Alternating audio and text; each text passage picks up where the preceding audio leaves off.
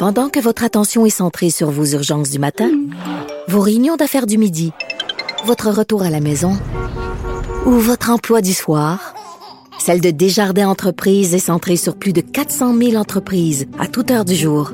Grâce à notre connaissance des secteurs d'activité et à notre accompagnement spécialisé, nous aidons les entrepreneurs à relever chaque défi pour qu'ils puissent rester centrés sur ce qui compte, le développement de leur entreprise.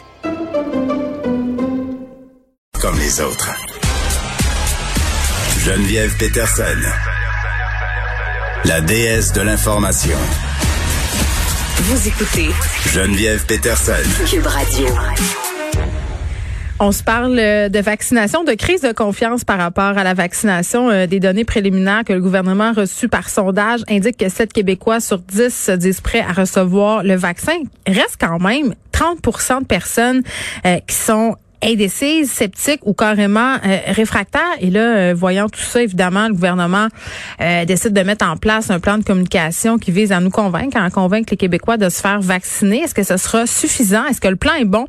J'en parle avec Victor Henriquez, qui est expert en communication et gestion de crise. Victor, salut. Bonjour Geneviève. Écoute, euh, Victor, faut que je sois honnête là. Euh, j'ai lu beaucoup à propos euh, du plan de com du gouvernement, puis malgré ça, je comprends toujours pas c'est quoi le plan de com du gouvernement par rapport au vaccin. Je à part de dire que c'est sécuritaire puis de le faire là, c'est comme si on n'avait pas vraiment de direction. J'aurais intitulé le plan de com répète le message que tu as déjà. Parce qu'ultimement, c'est ça qu'on va faire. Puis c'est ça qu'on va faire sur la vaccination. La vaccination, Geneviève, pour moi, c'est la campagne que le gouvernement n'a pas le droit d'échouer. Mm-hmm.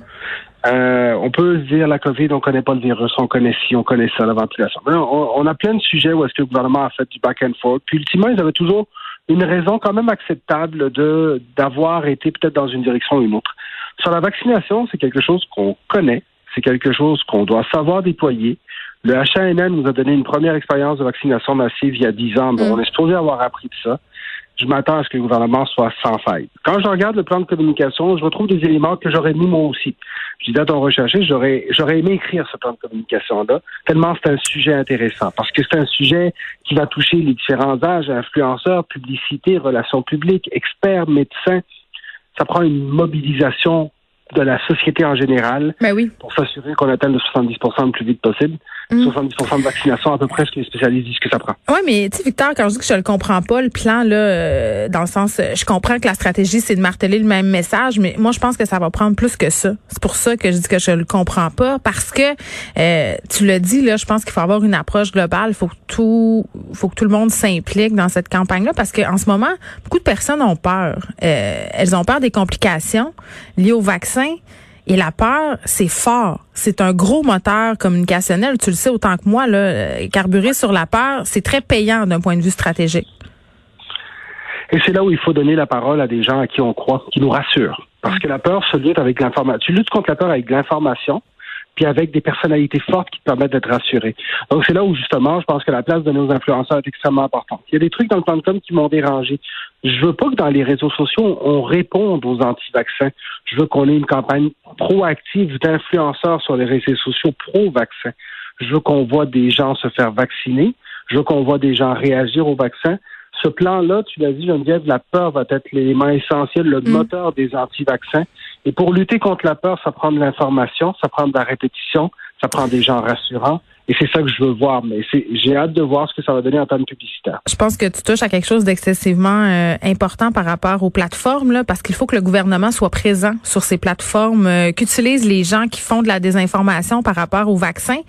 Euh, c'est pas juste d'être là puis de leur répondre, c'est de parler le langage des médias sociaux. Tu sais, de pas juste aller faire des messages gouvernementaux boboches auxquels euh, les jeunes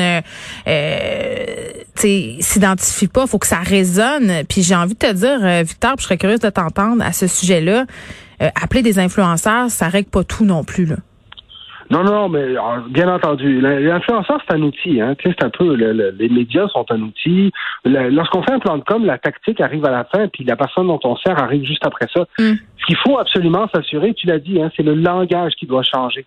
Il y a des gens qui font des choses extraordinaires au Québec. Ça, il faut se le rappeler. On a, euh, on a des, talents en communication absolument incroyables.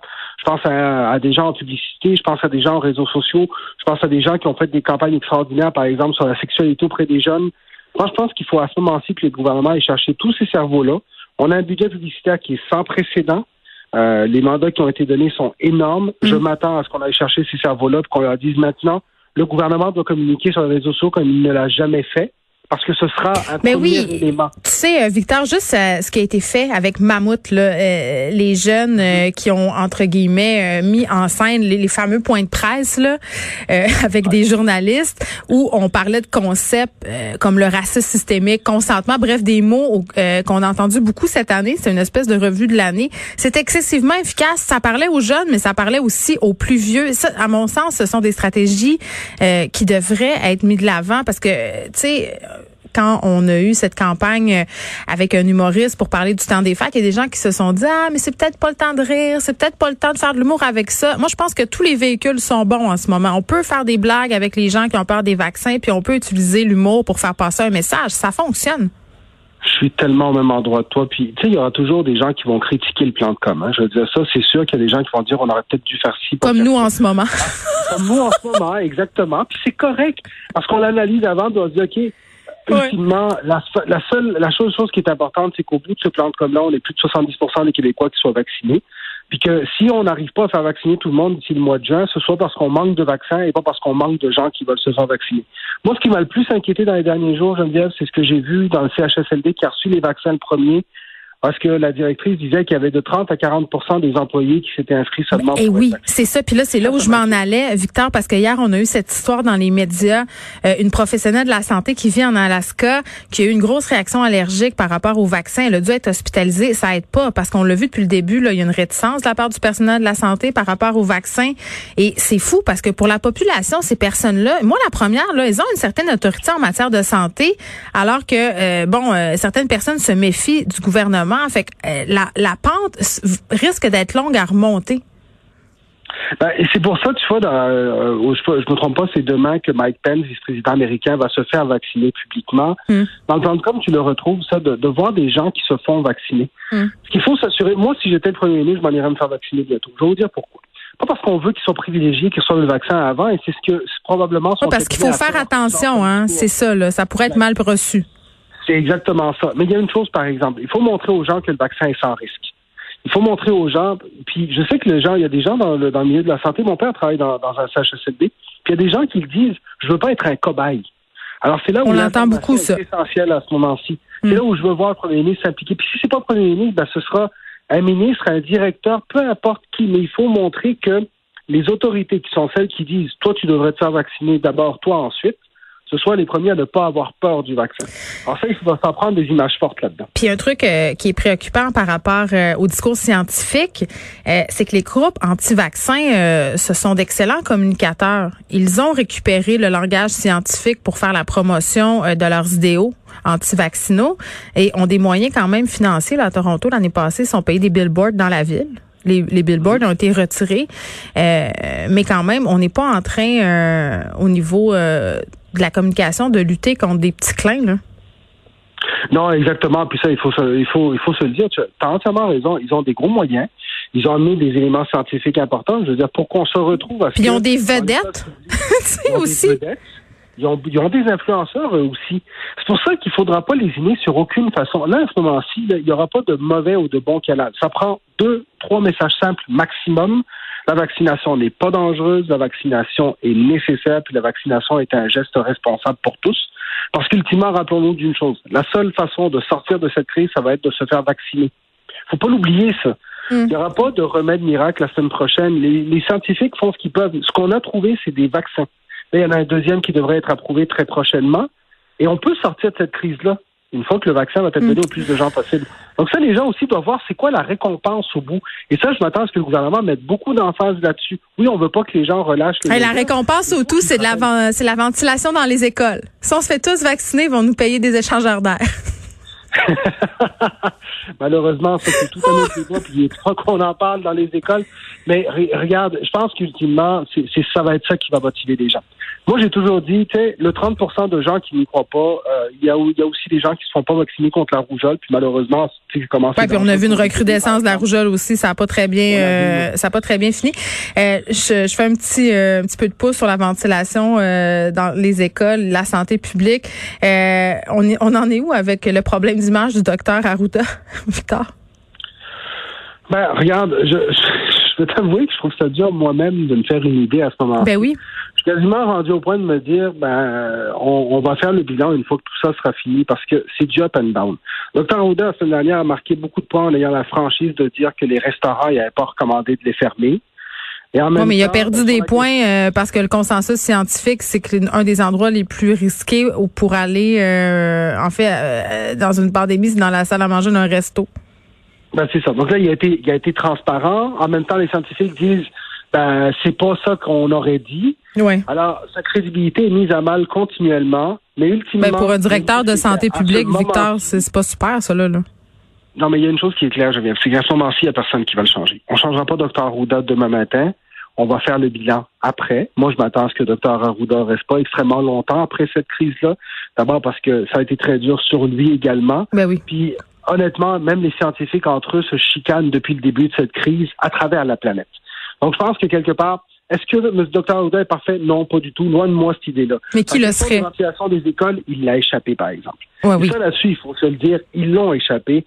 Euh, c'est absolument impossible qu'on soit, neuf mois après, qu'on soit pas capable de dire, oui, c'est voici l'effet de la ventilation dans les écoles. Puis on sait que les écoles, c'est un gros foyer d'éclosion pas pour rien qu'ils ferment les écoles une semaine de plus, le premier ministre. c'est pas pour rien. Puis quand on apprend que le rapport euh, d'experts sur la ventilation euh, va être remis seulement à la fin janvier, autrement dit quasiment à la fin de la pandémie, c'est sûr qu'ils ont l'air d'une gang d'incompétents. Ils ont clairement l'air d'une gang d'incompétents. Ça, là-dessus, je m'attends aussi à ce que le ministre de la Santé sorte en disant, ben, faites ce que vous voulez, dormez pas jour et nuit, mais je m'attends à ce que ça aille plus vite. Je, ne peux pas croire que le ministre de la Santé, puis monsieur, monsieur Dubé a été très clair depuis le début de cette pandémie, il a reconnu les erreurs lorsque c'était le temps. Je m'attends à ce qu'il reconnaisse l'erreur à ce moment-ci. Parce qu'ultimement, ça touche nos enfants. Nos enfants, où est-ce qu'en ce moment, il y a une trentaine de pourcents des cas d'éclosion qui sont dans nos écoles, ça n'a aucun sens qu'on n'ait pas cette information-là. Il faut qu'on le dénonce. C'est ça la job des médias aussi. C'est la job de l'opposition. Et là-dessus, je m'attends à ce qu'il y ait un mouvement qui fasse mm. qu'on ait ce rapport-là avant. Ça n'a aucun sens qu'on en soit rendu là. Mais est-ce que Dr. Arruda pourrait lui tout seul y changer quelque chose? Tu sais, Geneviève, des fois, c'est pas mal plus qu'une tête, c'est souvent le système qui est problématique dans ce temps-là. Oui, puis euh, le premier ministre le dit à plusieurs reprises, c'est pas une décision de santé publique, c'est une décision politique qui pourrait en prendre une décision politique par rapport à la ventilation dans les écoles. Euh, j'en profite pour vous dire qu'on aura Marois Risqué un peu plus tard à l'émission pour parler euh, du dossier des ventilations. Ça m'a un peu fait sourire euh, quand le premier ministre a fait son bilan de la, session parlementaire en disant, en soulignant la part des oppositions, en disant, ils nous ont suggéré plusieurs bonnes affaires curieuse de savoir s'ils ont écouté leurs suggestions euh, par rapport à la ventilation. Je pense que non. Victorine Riquez, merci.